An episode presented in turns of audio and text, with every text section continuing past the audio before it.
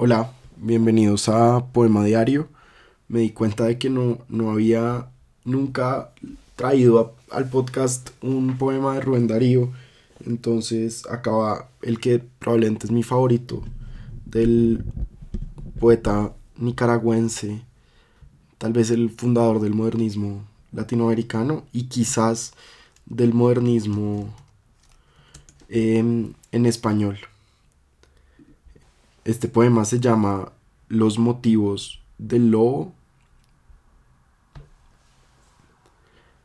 El varón que tiene corazón de lis, alma de querube, lengua celestial, el mínimo y dulce Francisco de Asís, está con un rudo y torvo animal, bestia temerosa de sangre y de robo, las fauces de furia, los ojos de mal, el lobo de gubia, el terrible lobo, rabioso, ha asolado los alrededores, cruel ha deshecho todos los rebaños, devoró corderos, devoró pastores, y son incontables sus muertes y sus daños. Fuertes cazadores armados de hierros fueron destrozados, los duros colmillos dieron cuenta de los más bravos perros, como de cabritos y de corderillos. Francisco salió, al lobo buscó en su madriguera, cerca de la cueva encontró a la fiera, enorme que al verle se lanzó feroz contra él. Francisco con su dulce voz, alzando la mano al lobo furioso, dijo Paz, hermano lobo. El animal contempló al varón de tosco sayal, dejó su aire arisco, cerró las abiertas fauces agresivas y dijo Está bien, hermano Francisco. ¿Cómo? exclamó el santo, es ley que tú vivas de horror y de muerte, la sangre que vierte tu hocico diabólico, el duelo y espanto que esparces, el llanto de los campesinos, el grito, el dolor de tanta criatura de nuestro Señor, no han de contener tu encono infernal. ¿Vienes del infierno? ¿Te ha infundido acaso su rencor eterno luz velo belial? Y el gran lobo, humilde, es duro el invierno y es horrible el hambre. En el bosque helado no hallé que comer y busqué el ganado y en veces comí ganado y pastor. La sangre, yo vi más de un cazador sobre su caballo, llevando el azor al puño, o correr tras el jabalí, el oso o el ciervo, y a más de uno vi mancharse de sangre, herir, torturar, de las roncas trompas al sordo clamor, a los animales de nuestro Señor. Y no era por hambre que iban a cazar. Francisco responde, en el hombre existe mala levadura, cuando nace viene con pecado, es triste, mas el alma simple de la bestia es pura.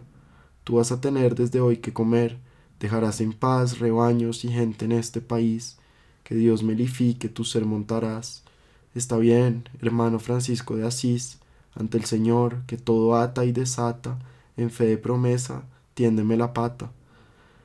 El lobo tendió la pata al hermano de Asís, que a su vez le alargó la mano. Fueron a la aldea, la gente veía y lo que miraba, Casi no creía. Tras el religioso iba el lobo fiero, y baja la testa, quieto le seguía, como un can de caza o como un cordero.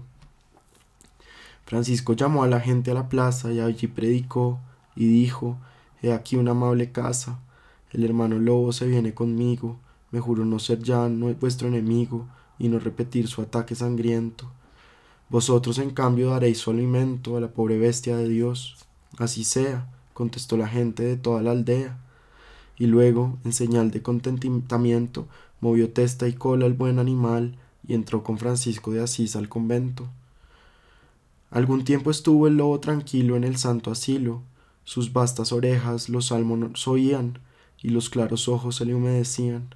Aprendió mil gracias y hacía mil juegos, y cuando a la cocina iba con los legos, y cuando Francisco su oración hacía, el lobo las pobres sandalias lamía. Salía a la calle, iba por el monte, descendía al valle, entraba en las casas y le daban algo de comer, mirábanle como un manso galgo.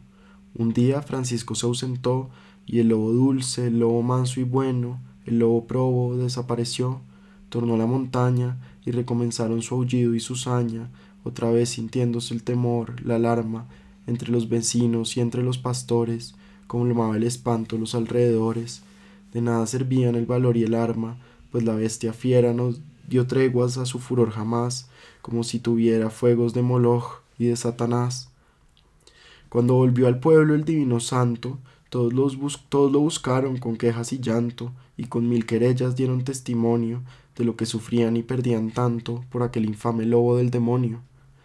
Francisco de Asís se puso severo, se fue a la montaña a buscar al falso lobo carnicero, y junto a su cueva halló a la limaña, en nombre del Padre del Sacro Universo, conjurote. Dijo, oh lobo perverso, a que me respondas, ¿por qué has vuelto al mal? Contesta, te escucho. Como en sorda lucha, habló el animal, la boca espumosa y el ojo fatal. Hermano Francisco, no te acerques mucho, yo estaba tranquilo allá en el convento, al pueblo salía, y si algo me daban estaba contento y manso comía. Mas empecé a ver en todas las caras estaban la envidia, la hazaña, la ira, y en todos los rostros ardían las brasas de odio, de lujuria, de infamia y mentira. Hermanos hermanos hacían la guerra, perdían los débiles, ganaban los malos, hembra y macho eran como perro y perra, y un buen día todos me dieron de palos. Me vieron humilde, lamía las manos y los pies, seguía tus sagradas leyes, todas las criaturas eran mis hermanos, los hermanos hombres, los hermanos bueyes, hermanas estrellas y hermanos gusanos. Y así me apalearon y me echaron fuera, y su risa fue como un agua hirviente, y entre mis entrañas revivió la fiera, y me sentí lobo malo de repente, mas siempre mejor que esa mala gente, y recomencé a luchar aquí, a me defender y a me alimentar, como el oso hace, como el jabalí, que para vivir tienen que matar. Déjame en el monte, déjame en el risco, déjame existir en mi libertad, vete a tu convento, hermano Francisco, sigue tu camino y tu santidad. El santo de Asís no le dijo nada, le miró con una profunda mirada y partió con lágrimas y con desconsuelos, y habló al Dios eterno con su corazón. El viento del bosque llevó su oración, que era, Padre nuestro, que estás en los cielos.